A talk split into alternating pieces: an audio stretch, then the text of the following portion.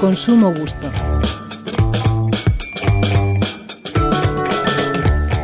Bares, bares, qué lugares tan gratos para conversar. No hay como el calor del amor en un bar, como cantó en 1986 Gabinete Caligari. Nos quedamos con esto, tan gratos para conversar.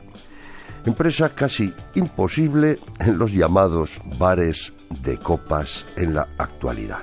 Hace 50 años existían tabernas, bares o cafeterías, pubs, discotecas, pero en 1976 se creó, cuenta la historia, el primer bar de copas en el barrio de Malasaña, Madrid. Mezcla de bar y discoteca coincidiendo con la movida madrileña o el Madrid me mata. Es el Penta. Justo es decirlo, es parte de nuestra historia y poco a poco arraigó el ir de copas por la noche.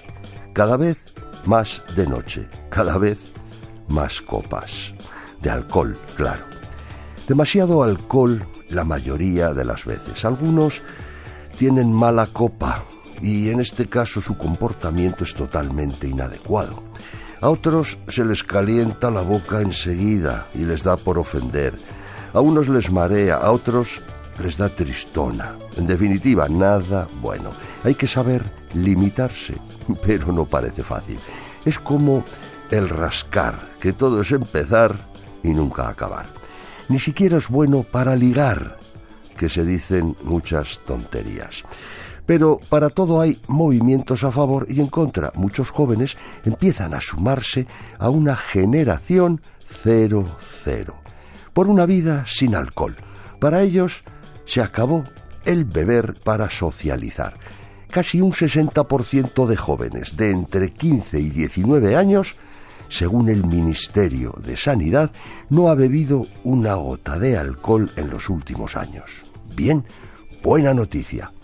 Otros se suman al movimiento sobrios curiosos, sí, para beber menos y dejar temporadas de hacerlo.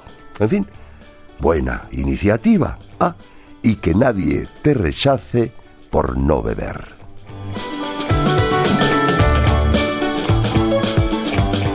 Ignacio Soret, director de investigación y editorial ESIC, Business and Marketing School, Radio 5, Todo Noticias.